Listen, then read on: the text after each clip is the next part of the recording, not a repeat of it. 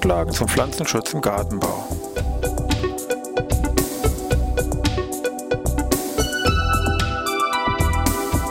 Ein wöchentlicher Podcast der Forschungsanstalt für Gartenbau an der Fachhochschule Weinstefan von und mit Thomas Lohrer. Für Gartenbaustudenten und alle anderen, die sich für Krankheiten und Schädlinge an Pflanzen, deren Biologie und Bekämpfung interessieren. Thema heute pflanzliche Abwehrmaßnahmen gegen Pilze und Co. Teil C. Ja, ich begrüße Sie zur neuen Podcast-Ausgabe aus Weinstefan Pflanzenschutz im Gartenbau.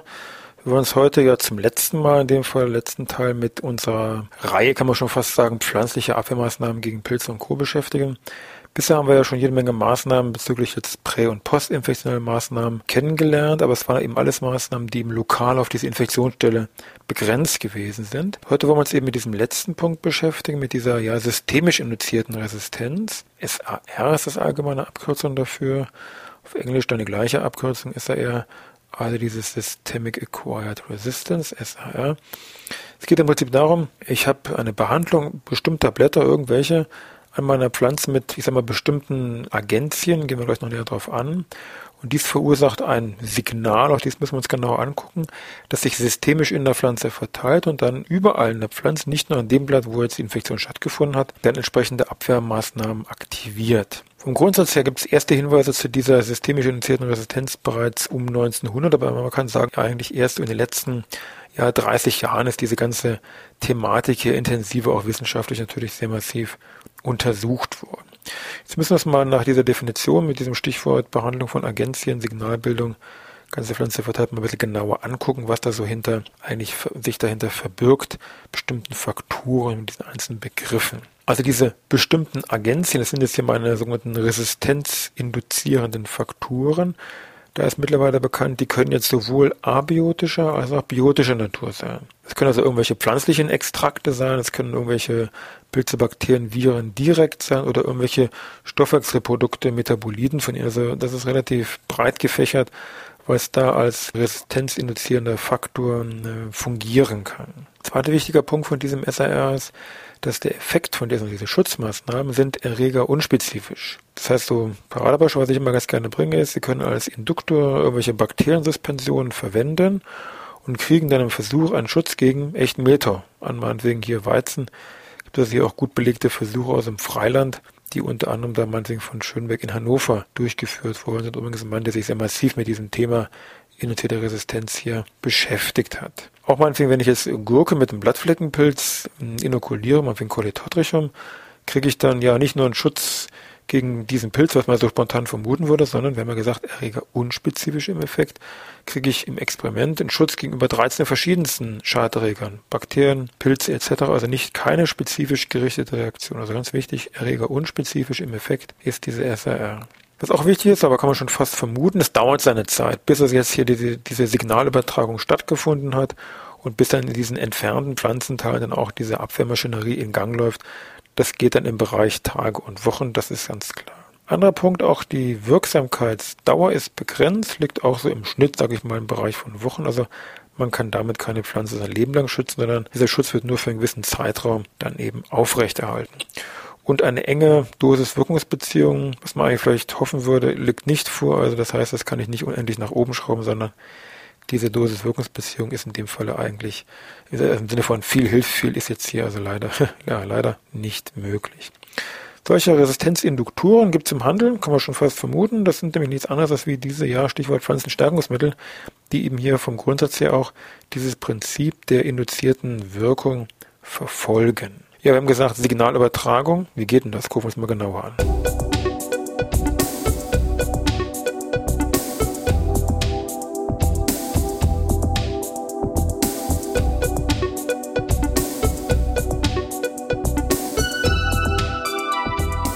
Ja, wir haben also gesagt, dass die, diese Resistenzinduktoren wirken dann auf die Pflanze ein und es wird dann hier dieser, ja, so ein Signal gebildet, was dann über die ganze Pflanze verteilt wird. Und die Frage, was ist denn das jetzt eigentlich?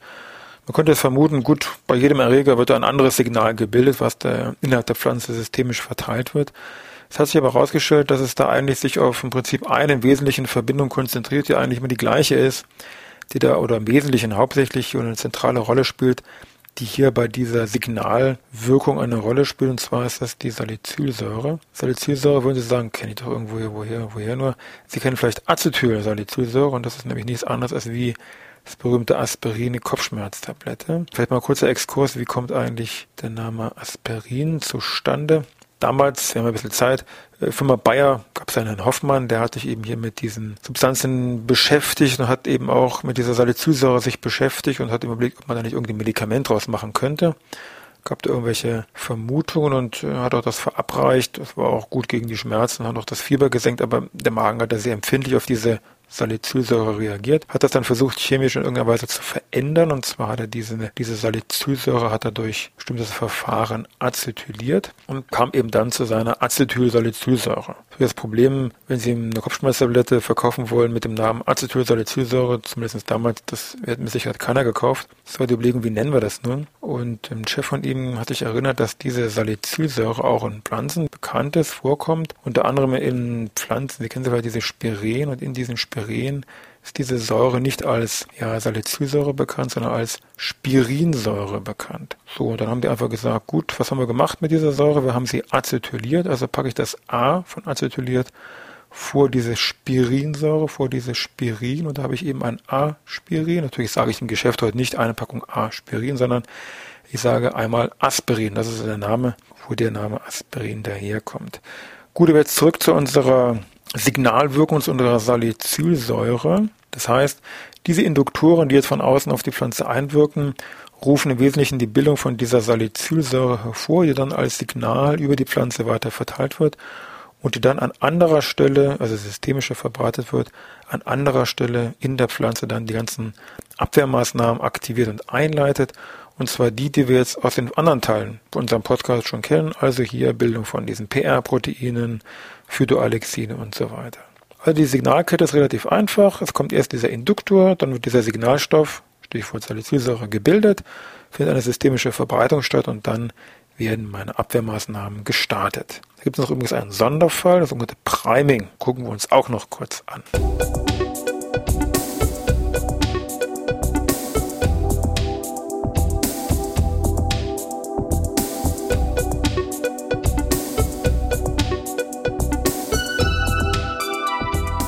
Ja, im Schluss hat das sogenannte Prime, das ist eine Art ja, Sonderfall, Spezialfall von unserem SRR. Gibt es da so ein paar Abweichungen, dass man das eben nicht so als klassisches SRR hier mit behandeln kann. Der erste wichtigste Unterschied ist, es werden jetzt keine Abwehrmaßnahmen direkt gebildet. Also bei dem SRR geht es ja sofort in Richtung Abwehr, sondern bei diesem Priming ist es also keine Abwehrmaßnahmen, zumindest nicht direkt, sondern es ist mehr so eine Art Alarmstufe Rot, in die die Pflanze versetzt wird, damit sie sich besser auf einen Angriff vorbereiten kann. Das heißt, wenn einer kommt, dass dann die Abwehrreaktion wesentlich schneller, effektiver und stärker ist. Also eine Art Aufrüstung im Hintergrund, aber ohne dass direkt irgendwas gemacht wird. Ganz wichtiges Merkmal von diesem Priming. Zweiter wichtiger Punkt ist, dass diese Induktion, also Stichwort hier Resistenzinduktoren, in der Regel über die Wurzel erfolgt und zwar über die Wurzel besiedelnde Bakterien und Pilze, also eine ganz andere Schiene.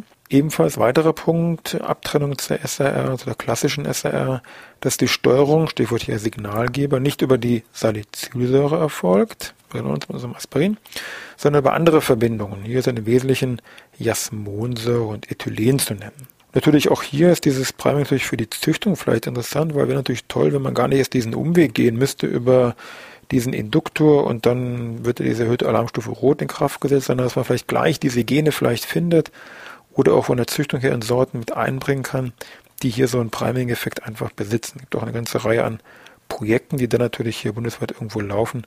Unter anderem auch in gartenbaulichen Kultur, wie meinetwegen eine Tomate, gibt es hier Projekte, die sich hier speziell mit diesem Priming ähm, hier beschäftigen.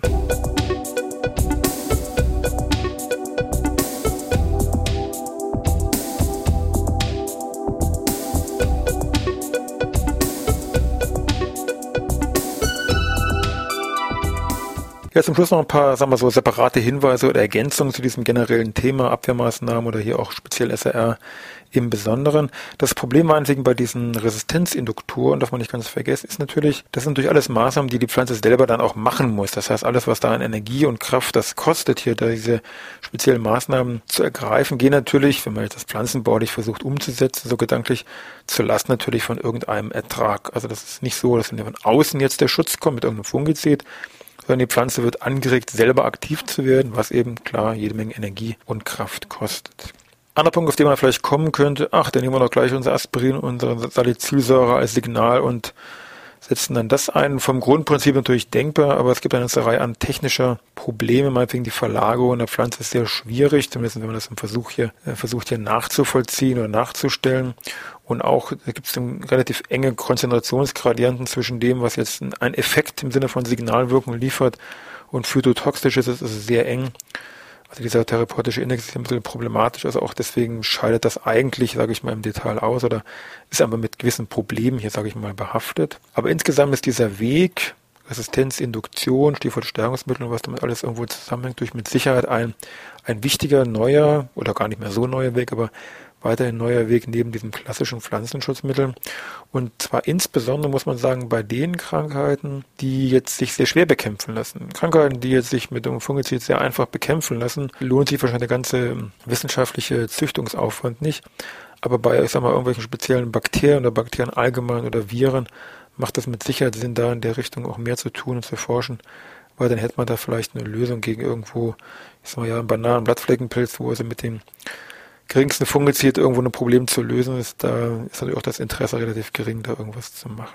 Ja, wir haben also gesehen in der Summe, dass sich also Pflanzen doch sehr vielfältig hier gegen ja, Schadpilze und Co. zur Wehr setzen können. Das klappt zwar nicht immer, wenn die Übermacht zu groß ist, dann natürlich müssen die auch die Fühler oder hier ihre Blätter strecken und dann haben sie natürlich keine Chance, aber wir haben gesehen, dass doch sehr viel hier auf strukturelle biochemische Weise hier erfolgt, dass es eben alles auf zellulärer Gewebeebene erfolgt und das doch recht spannendes Thema ist und man sollte als Ingenieur zumindest mitreden können, wenn es um diese Begriffe wie SAR, PR-Proteine, Phytoalexine, Elizitoren geht. Auch wenn man nicht an der Uni studiert hat, dann natürlich müsste man natürlich noch mehr mitreden können, aber auch als FH-Ingenieur, Bachelor, wie Sie es immer nennen wollen, sollte man da irgendwo Kenntnis von haben und zumindest hier ein gewisses Niveau an den Tag bringen. Und wenn nicht, dann wissen Sie wenigstens, wo der Name Aspirin herkommt. Gut, zum Schluss noch ein paar Hinweise zum Thema Literatur, will ich Ihnen zumindest noch einen Weg geben. Man kann sich eigentlich auf die klassischen Lehrbücher hier beschränken. Nehmen wir mal einfach hier dieses Buch Phytomedizin, Grundwissen Bachelor von Hallmann et al., sage ich mal, im Jahre 2007, Ulmer Verlag. Oder jetzt ganz neu, Horst Börner, achte Auflage, Pflanzenkrankheiten und Pflanzenschutz, also 2009, hier achte Auflage. Oder etwas älter, was aber auch noch ein bisschen mehr in die Biochemie hier allgemein einsteigt, im Buch von Elzner und anderen Phytopathologie nennt sich das, allgemeine und biochemische Grundlagen, steht im Titel schon drin aus dem Jahre 96, natürlich schon ein bisschen älter, hatte ich viel getan, aber die drei, denke ich mal, kann man sich mal so zur wenn man sich mit diesem Thema mal allgemein vielleicht beschäftigen möchte. Natürlich gibt es daneben noch viele andere Spezialartikel, aber es geht ja mehr darum, erstmal so eine Art Grundanführung zu diesem Thema zu geben. Gut, damit sind wir ja am Ende. Drei Teile haben wir gemacht. Pflanzliche Abwehrmaßnahmen gegen Pilze und Co. Ich hoffe, Sie fanden spannend. Nächste Woche vielleicht wieder irgendwo ein Schädling. Mal schauen.